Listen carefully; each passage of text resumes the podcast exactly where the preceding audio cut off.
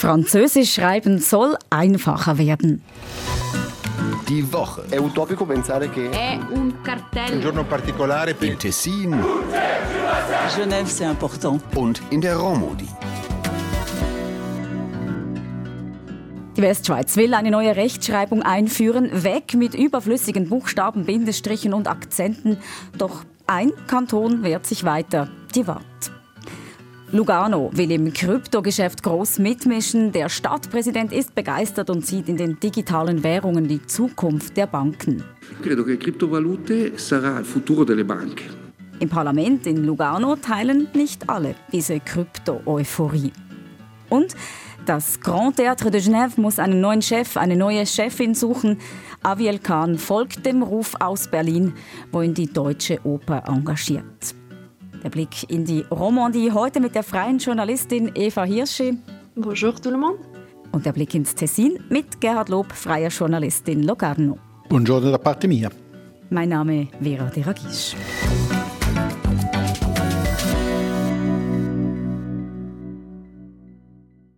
Die Sprache lebt, heißt es so schön. Sprache verändert sich. Und trotzdem gehen die Wogen jedes Mal hoch, wenn das dann passiert. Da wird dann leidenschaftlich und heftig diskutiert. So etwa seit geraumer Zeit in der Westschweiz. Da geht es um eine neue, einfachere Rechtschreibung. Und die ist eigentlich beschlossene Sache. In der Wahrheit aber wollen die Gegnerinnen und Gegner die Reform weiterhin stoppen oder sie zumindest auf Eis legen. Ein entsprechender Vorstoß hat im Kantonsparlament eine Mehrheit gefunden. Eva Hirschi, sprechen wir zuerst ganz konkret über diese neuen Rechtschreiberegeln. Wie sehen die aus? Stellen die das Französische komplett auf den Kopf? Nein, das nicht gerade. Es geht um die Schreibweise von rund 2000 Wörtern. Zum Beispiel, dass man Oignon so schreibt, wie man es ausspricht, also ohne I nach dem O. Oder dass man kein Accent circonflex, also kein Hausdächli, wie wir in der Schule sagten, ähm, verwenden muss, wo es nicht nötig ist. Zum Beispiel bei Boîte, also Schachtel, dass dort eben kein Accent circonflex auf dem I mehr braucht. Wichtig vielleicht noch, beide Schreibweisen sollen weiterhin als richtig gelten und einfach in den Schulbüchern angepasst werden. So eine Reform gab es ja in der deutschen Sprache auch, ich glaube so Ende der 90er Jahre. Ich erinnere mich, dass wir in der Schule zum Beispiel gelernt haben, dass man Geografie jetzt mit F schreibt und nicht mehr mit PH. Und auch diese französische Rechtschreibereform ist keine neue Idee. Die stammt von 1990, ähm, wurde dann 2008 in Kraft gesetzt und im französischsprachigen Teil Belgiens oder auch in Frankreich wird es in gewissen Lehrmitteln bereits angewendet. Jetzt in der Westschweiz wollte man die Schulbücher ohnehin erneuern und wollte das deshalb gleich anpassen an die neue Rechtschreibung.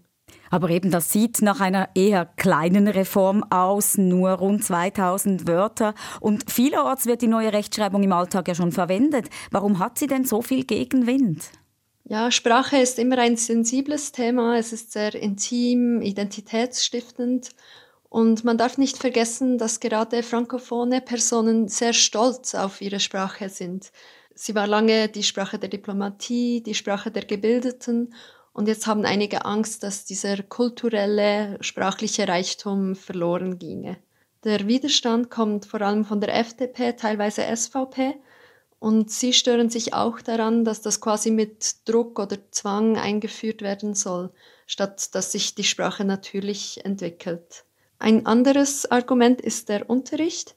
Wenn Schülerinnen und Schüler tatsächlich so viele Mühe mit der französischen Sprache hätten, dann sollte man doch viel eher den Unterricht überdenken, statt einfach die französische Sprache zu vereinfachen, sagen die Gegner.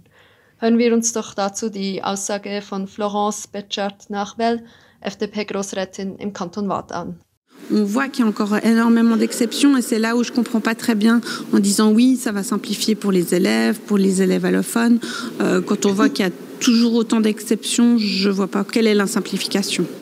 Also sie sagt, es gäbe immer noch viele Ausnahmen bei dieser Reform und sie verstehen nicht, was sich dadurch für die Schülerinnen und Schüler, auch für die fremdsprachigen Schülerinnen und Schüler vereinfachen sollte. Das Kantonsparlament fordert nun vom Staatsrat einen Bericht dazu. Frédéric Borloo, Mitglied des Staatsrats, Direktor des Bildungsdepartements und selbst auch FDP-Mitglied, sagte dazu gegenüber der RTS Folgendes. Je pense qu'aujourd'hui, il y a des inquiétudes, mais au final, j'ai pas l'impression, en tous les cas, ça n'a pas été dit, qu'on voulait que les Vaudois soient les seuls à, à ne pas participer à cette évolution de, de l'orthographe. Er sagt, er glaube, es gäbe derzeit gewisse Ängste, aber er gehe nicht davon aus, dass man jetzt wolle, dass die Wattländerinnen und Wattländer als einzige nicht an dieser Entwicklung der Rechtschreibung teilhaben wollen. Staatsrat Boller hat es also angedeutet, die anderen Kantone in der Westschweiz tun sich nicht so schwer mit dieser Reform. Das war aber nicht immer so. Es kommt auf den Kanton drauf an. Also in Fribourg und im französischen Teil von Bern war die Reform gar kein Thema. In Neuenburg, im Jura und im Wallis gab es Vorstöße gegen diese Reform im Parlament. Sie fanden allerdings keine Mehrheit. Im Kanton Genf ist noch eine Motion hängig. Aber eigentlich liegt der Entscheid auch gar nicht bei der Politik. Die Einführung der Reform wurde bereits vorher beschlossen durch die Erziehungsdirektorenkonferenz der Westschweiz. Der Politik geht es wohl eher darum, einfach ein Zeichen zu setzen. Ab dem nächsten Schuljahr sollen die neuen Rechtschreibregeln offiziell eingeführt werden. Das ist so geplant und das dürfte auch so kommen. Ja, im Prinzip muss die Erziehungsdirektorenkonferenz nicht zuerst bei der Politik Erlaubnis einholen, um etwas umzusetzen, aber natürlich verfolgen auch Sie die Debatte und warten jetzt auf die Resultate aus dem Kanton Waadt und dann eventuell auch aus Genf. Die Lehrmittel sind allerdings schon erneuert und stehen kurz vor dem Druck. Und da sich die anderen Kantone eigentlich für diese neuen Lehrmittel ausgesprochen haben, ist es eigentlich schwer vorstellbar, dass nur der Kanton Waadt auf diese neuen Schulbücher verzichten wird. Die Debatte in der Waadt über die Rechtschreibereform. Le Doc. Eine Debatte hat es diese Woche auch im Tessin gegeben. Im Stadtparlament von Lugano ging es um die großen Pläne der Stadt mit Bitcoin und Co. Lugano will hoch hinaus im Geschäft mit den digitalen Währungen, will zu einer europäischen Kryptometropole werden. Es sollen sich Firmen ansiedeln und neue Arbeitsplätze entstehen. Und Luganos Stadtpräsident Michele Folletti legt sich so richtig ins Zeug dafür, wie ein Video auf Twitter zeigt. Da ist er unterwegs in Lugano, um zu beweisen, wie einfach und praktisch der Alltag heute schon ist mit Kryptowährungen. Buongiorno. Buongiorno. Prego. Volevo mettere a posto un po' la barba. Perfetto, Posso pagare in bitcoin? Assolutamente sì. Buongiorno. Un caffè, per favore. Certo. E voilà, l'espresso. Posso pagare col mio cashback? Certo. Grazie mille. Grazie, buona giornata. Folletti hat einen Kaffee getrunken in einer Bar oder er hat sich den Bart stutzen lassen beim Coiffeur und immer hat es geklappt mit dem Bezahlmittel Kryptowährung. Klar, dass er die in den Himmel lobt, da stimmen aber nicht alle mit ein, hat die Debatte im Stadtparlament gezeigt. Gerhard Lob.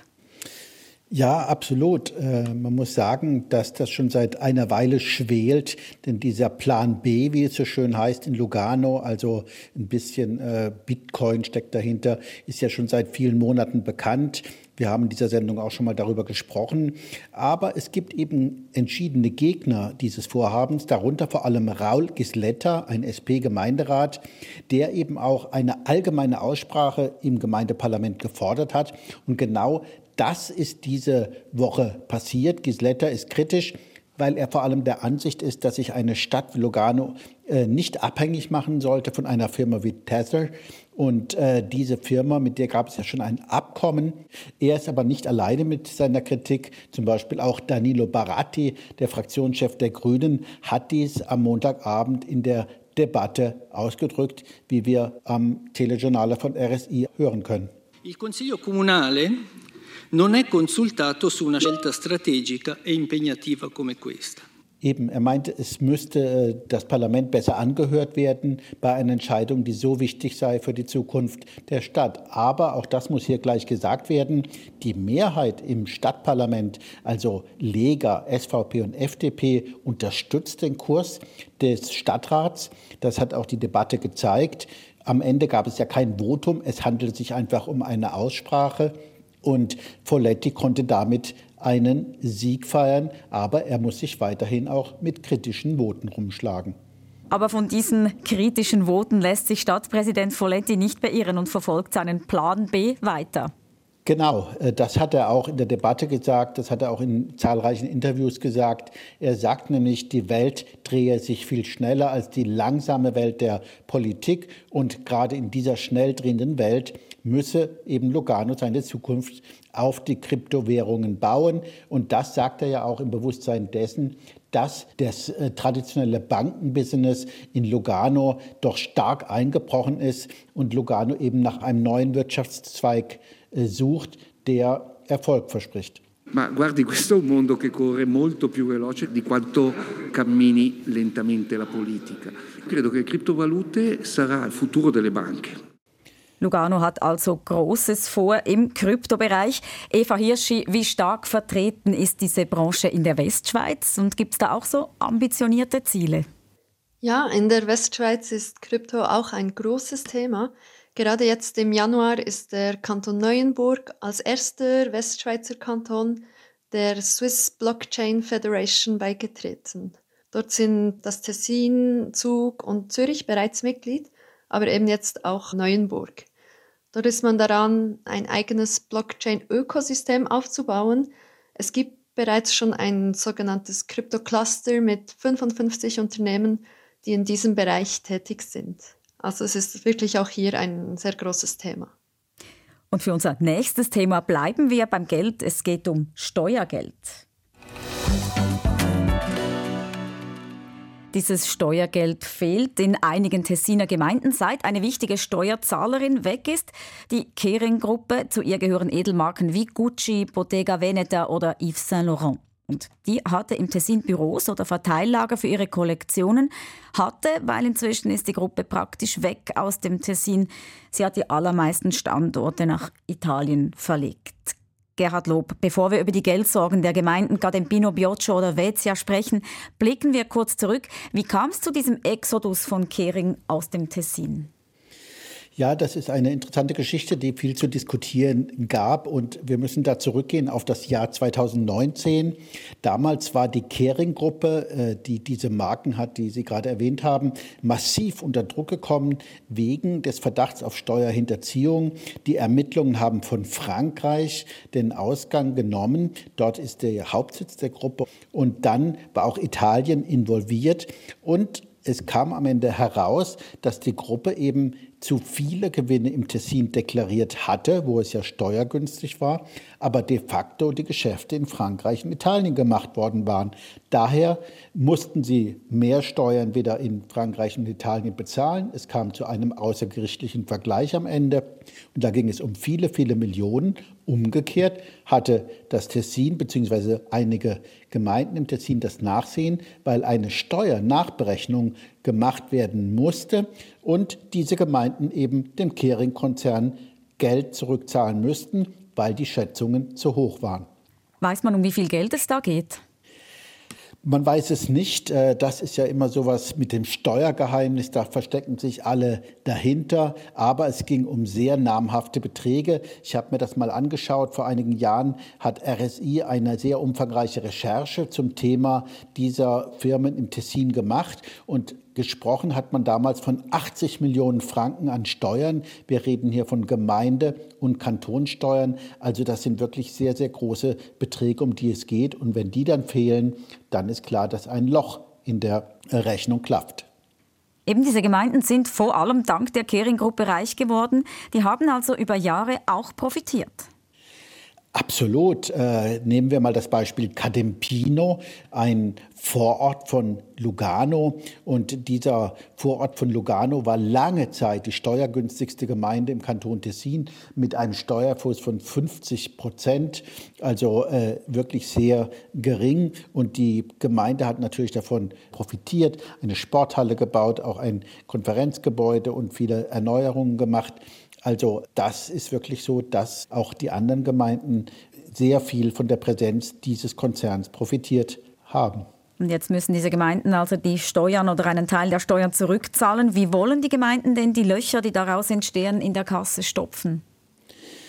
Ja, das ist ein richtiges Problem geworden, über das man jetzt in diesen Wochen sehr viel diskutiert hat im Tessin, weil die Gemeinden praktisch gezwungen waren, das ist jetzt rausgekommen, Kredite aufzunehmen, um sogar diese Steuerrückzahlungen zu machen. Ein Teil der Gemeinden, zum Beispiel Cadembino, hat frühzeitig reagiert, indem sie den Steuerfuß angehoben haben, sogar rückwirkend, was eigentlich nie passiert und natürlich auch den normalen Steuerzahler und die normale Steuerzahlerin überhaupt nicht freut.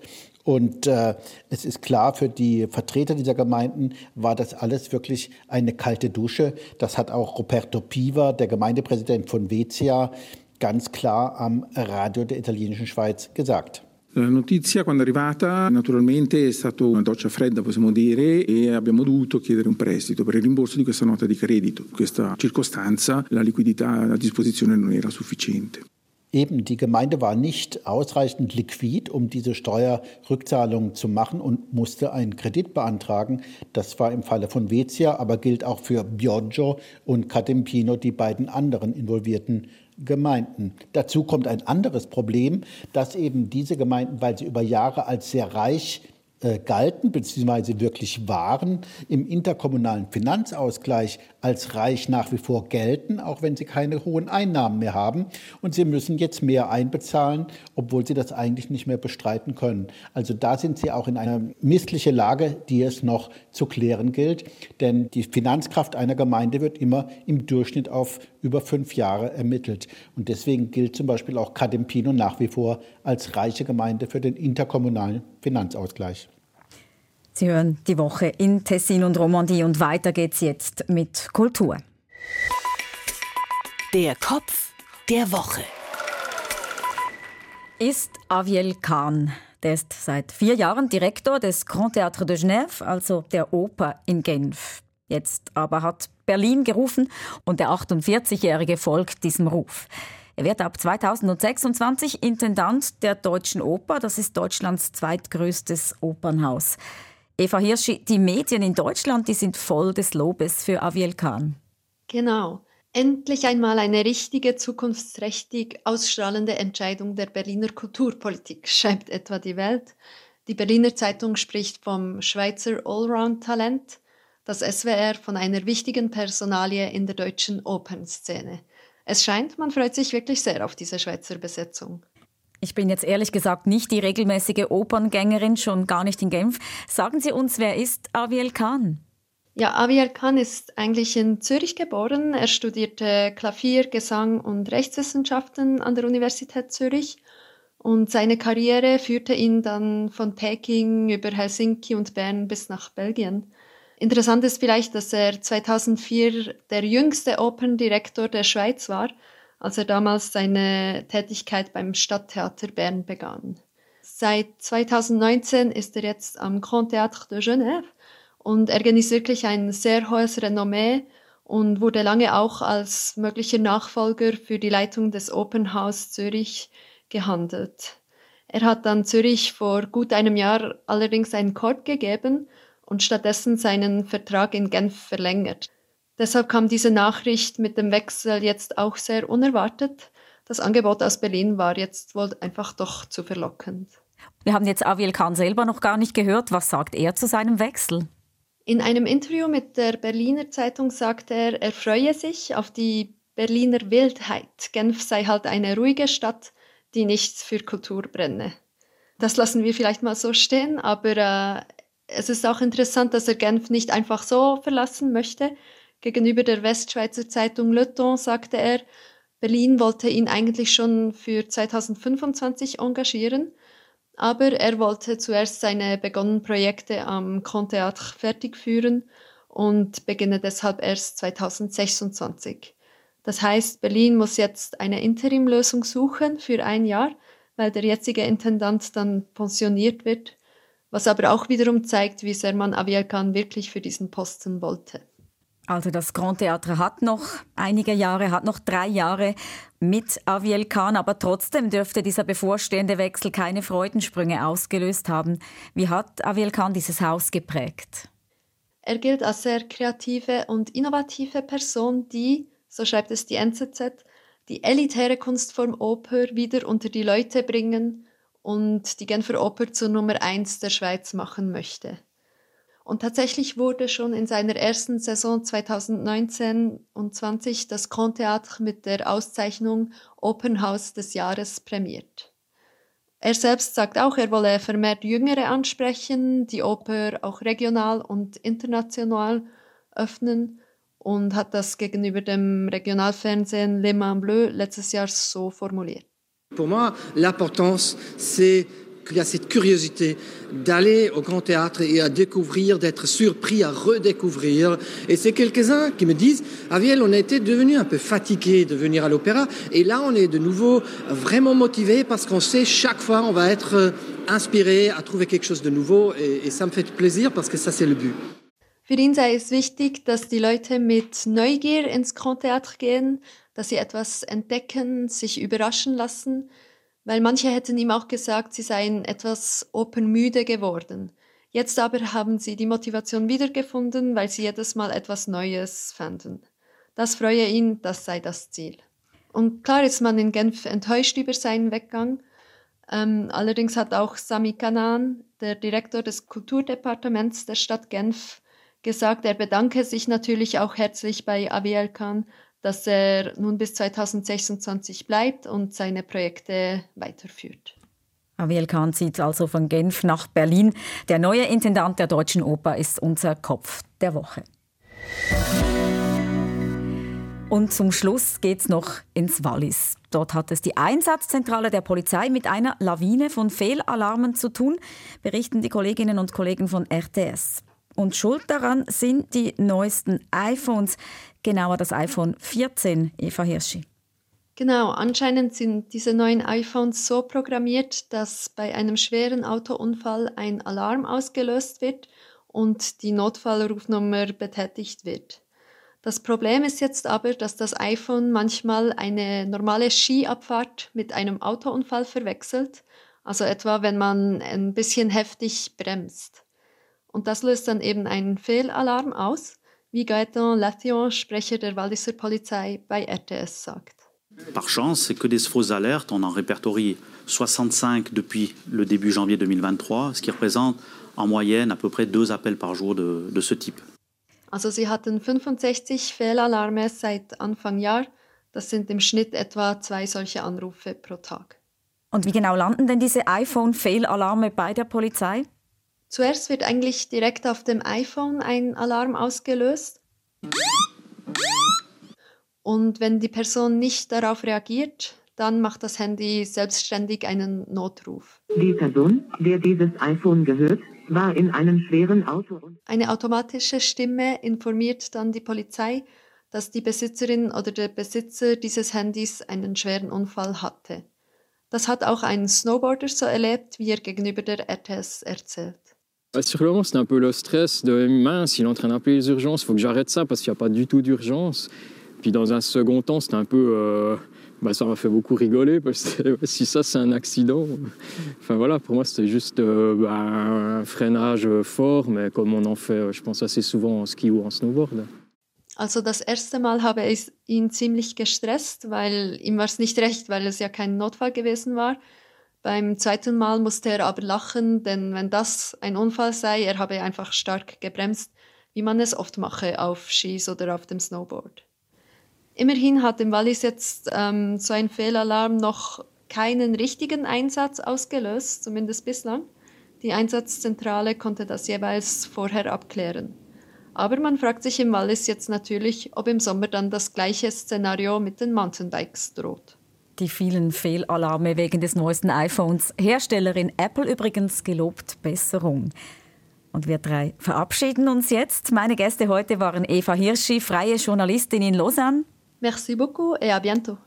Und Gerhard Lob, freier Journalist in Locarno. Grazie a voi, alla prossima. Die Woche in Tessin und Romandie, das war's für heute. Die Sendung gibt's auch auf ihrer Podcast-App. Adieu, sagt Vera de Ragisch.